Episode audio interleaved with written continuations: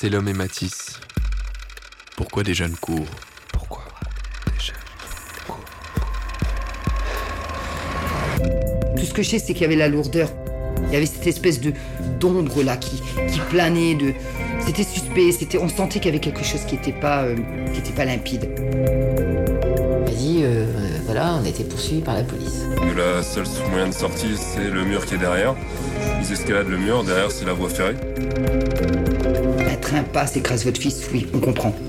Mais le pourquoi du comment, pourquoi la police est là, pourquoi, c'était trop, trop, trop.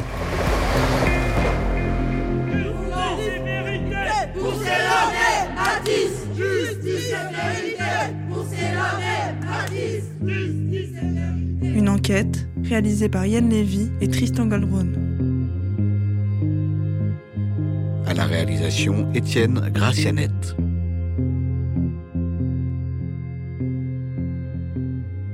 Que s'est-il passé cette nuit du 15 décembre 2017, cité Saint-Maurice à Lille? Cette question hante nuit et jour les parents de Célom et Matisse.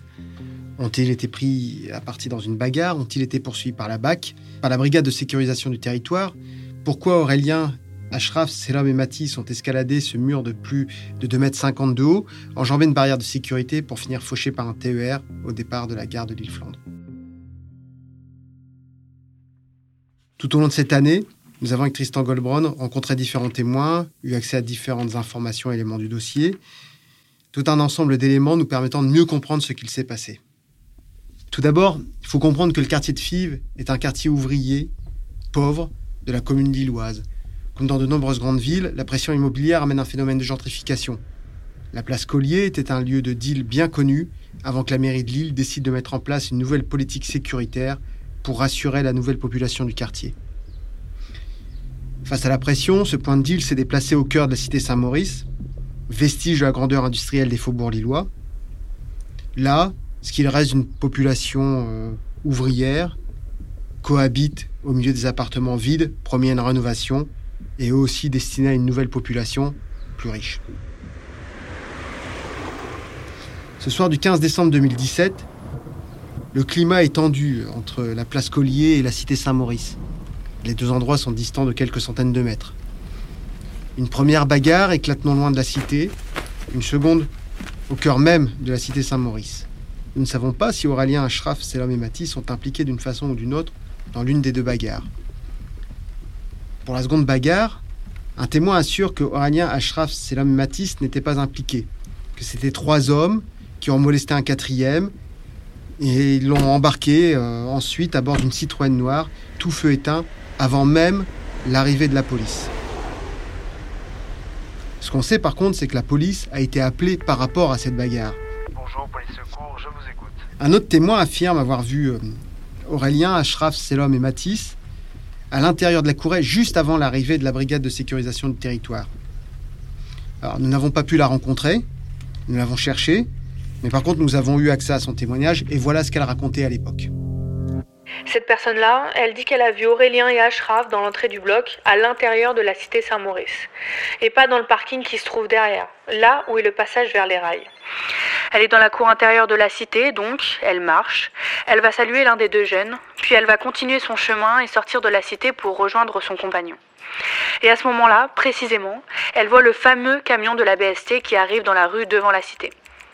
Le camion de la BST, c'est celui avec les policiers en uniforme, ceux qui vont venir sonner à la porte d'une habitation et faire une reconnaissance de la cour suite à l'appel pour la bagarre. La suite, nous la connaissons.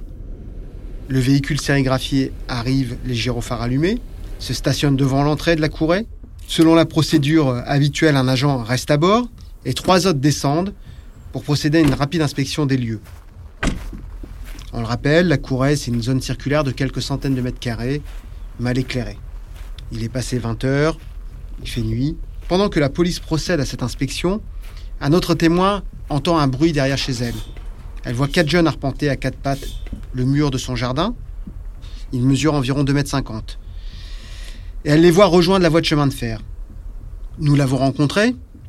Tout d'abord, euh, elle a accepté euh, de nous recevoir. On a pris rendez-vous et puis, euh, elle s'est systématiquement désistée. Notamment peur d'être considérée comme celle ayant appelé la police. Mais pareil, nous avons pu nous procurer son témoignage. Voilà ce qu'elle disait elle aussi à l'époque. Cette personne était chez elle ce soir-là et son jardin donnait du côté des voies de chemin de fer. Elle a entendu du bruit au niveau du mur de son jardin, plusieurs chocs contre une grille, comme si des personnes escaladaient ce mur. Elle a donc ouvert la porte de son jardin. Il faisait nuit noire. Et là, elle a vu quatre jeunes hommes. Elle reconnaîtra ensuite Aurélien, Matisse, Ashraf et Selom sur le mur. Ils sont tous à quatre pattes et ils se dirigent vers les rails. Elle leur demande ce qu'ils font. L'un d'eux va s'excuser et ils continuent vers les rails. Elle ne voit pas de policiers poursuivre les jeunes qui sont montés sur le mur. Et elle ne voit pas de policiers monter non plus sur le mur derrière eux. Elle ne les entend pas, elle ne voit pas de lumière. Mais les jeunes ont l'air d'avoir peur. Au même moment, de l'autre côté de sa maison, elle entend la sonnette de sa porte. Elle rentre à l'intérieur, va ouvrir, et elle voit les trois agents de la BST devant sa porte en tenue de police. Les policiers lui demandent si c'est elle qui a appelé pour la bagarre. Elle leur répond que non. Elle leur dit qu'elle a vu des jeunes derrière qui sont passés sur le mur. Les policiers partent et à ce moment-là, elle voit une lumière qui traverse la pièce chez elle depuis l'extérieur. C'est sûrement l'agent de la SNCF. Il a une veste fluorescente, il a une torche et il cherche un peu partout sur les rails. Alors que ces quatre jeunes viennent de franchir son mur, les agents de la brigade de sécurisation du territoire sont chez elle. Le témoin confirme que ces policiers ne sont pas essoufflés. Elle n'a pas l'impression qu'ils ont fait euh, un effort, ils n'ont pas l'impression qu'ils ont couru. Ils ne parlent pas des quatre gamins. C'est elle qui leur en parle. Et sur ce, ils sont appelés pour une autre intervention à quelques kilomètres de la cité Saint-Maurice, sans savoir qu'à quelques mètres d'eux, quatre jeunes viennent d'être fauchés par un TER. Aussi surprenant que ça puisse euh, paraître, il me semble assez certain que la BST n'ait pas pu entendre l'accident et n'ait pas été impliquée dans cette course-poursuite.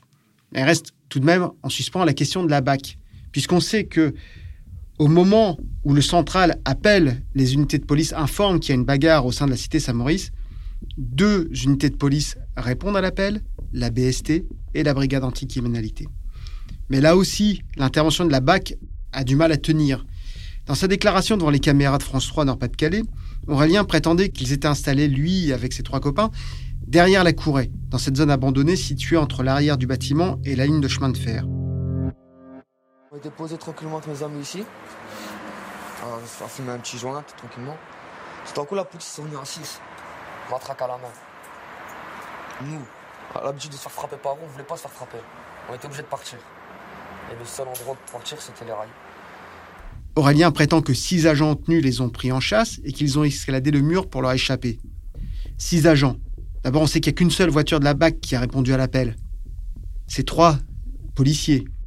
Nous n'avons certes pas de traces de ces agents pendant plusieurs dizaines de minutes. Ce trou dans leur emploi du temps, l'absence de géolocalisation, permet d'émettre un certain nombre d'hypothèses. Mais Aurélien ne parle jamais d'agents civils, mais bien de policiers en tenue, et ce à plusieurs reprises. Et puis, comme nous le faisait euh, remarquer Régis, que nous avons euh, interviewé euh, dans un épisode précédent, qui sont ces policiers? Sur un quartier là-bas, que les jeunes se connaissent. Qui plus est, Aurélien n'est pas né de la dernière pluie, c'est pas un enfant de cœur.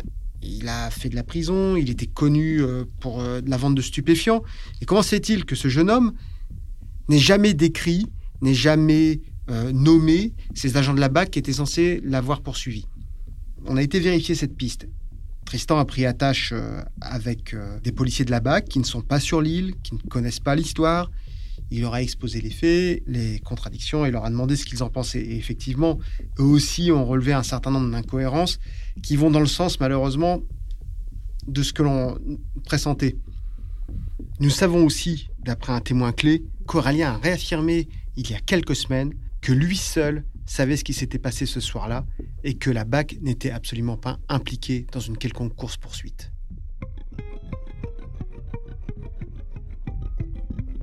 Donc au regard de ces contradictions, on s'est repenché à nouveau sur les témoignages d'Aurélien et Ashraf, et en fait, il s'avérait qu'ils étaient assez contradictoires. Dans un premier temps, les deux jeunes affirmaient avoir vu la police arriver et s'être rendus derrière le bâtiment pour échapper à un contrôle de police. Ils n'ont jamais fait état d'une course-poursuite avec la police. Ce n'est que bien plus tard, quelques jours après, qu'à sa sortie de l'hôpital, Aurélien a tenu un discours complètement différent devant les caméras de France 3. Le chemin qu'ils ont emprunté, on l'a emprunté nous-mêmes. Il était très connu euh, d'Aurélien. C'était un habitué de la cité, selon certains témoins que nous avons euh, rencontrés.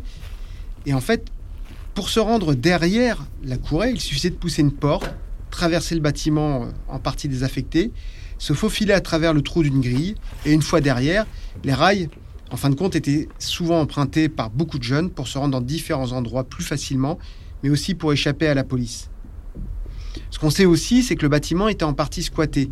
Deux appartements avaient été euh, réunis, un mur euh, mitoyen avait été détruit, et ces appartements étaient utilisés régulièrement par des dealers comme lieu de préparation, euh, soit des doses, soit comme lieu de repli.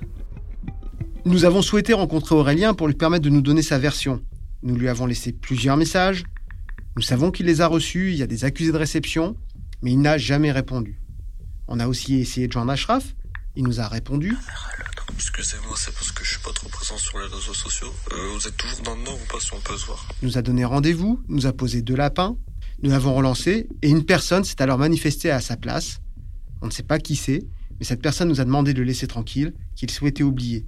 Bien sûr, on entend bien qu'il a envie d'oublier cette soirée-là.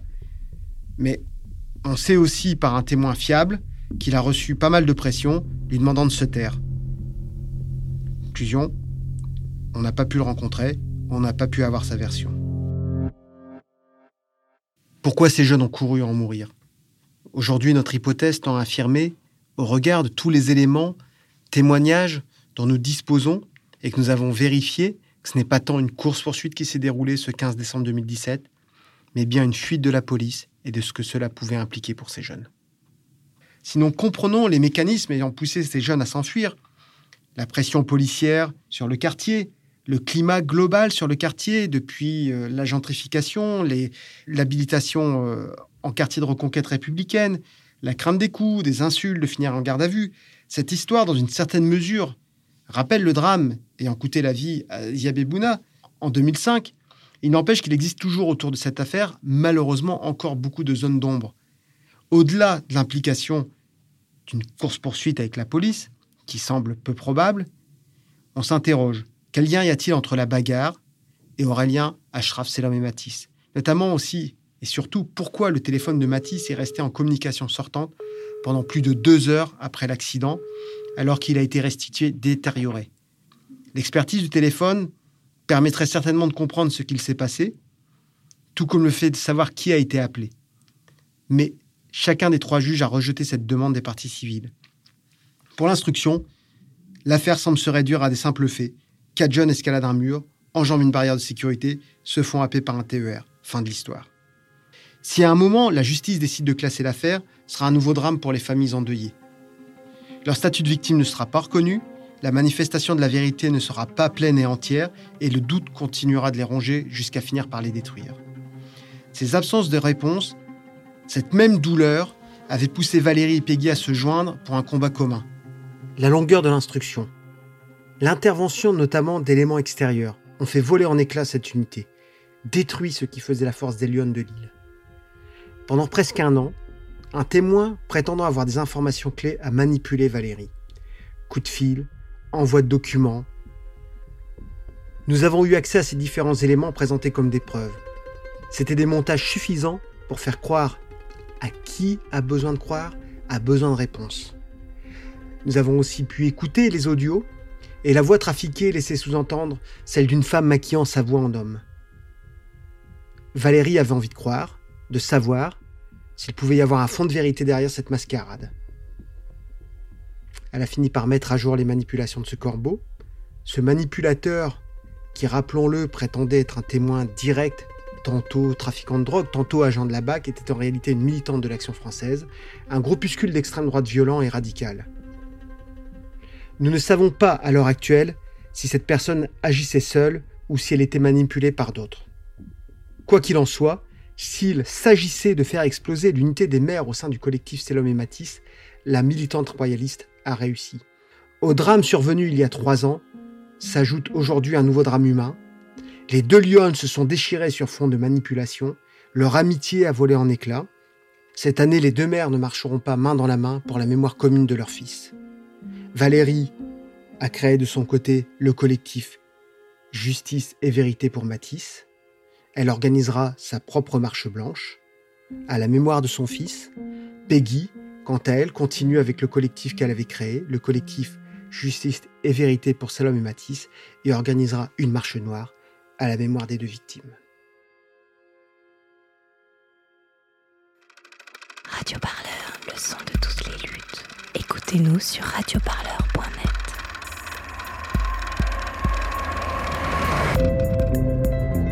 C'est l'homme et Matisse. Pourquoi des jeunes courent? Une enquête réalisée par Yann Lévy et Tristan Goldron. À la réalisation, Étienne Gracianette.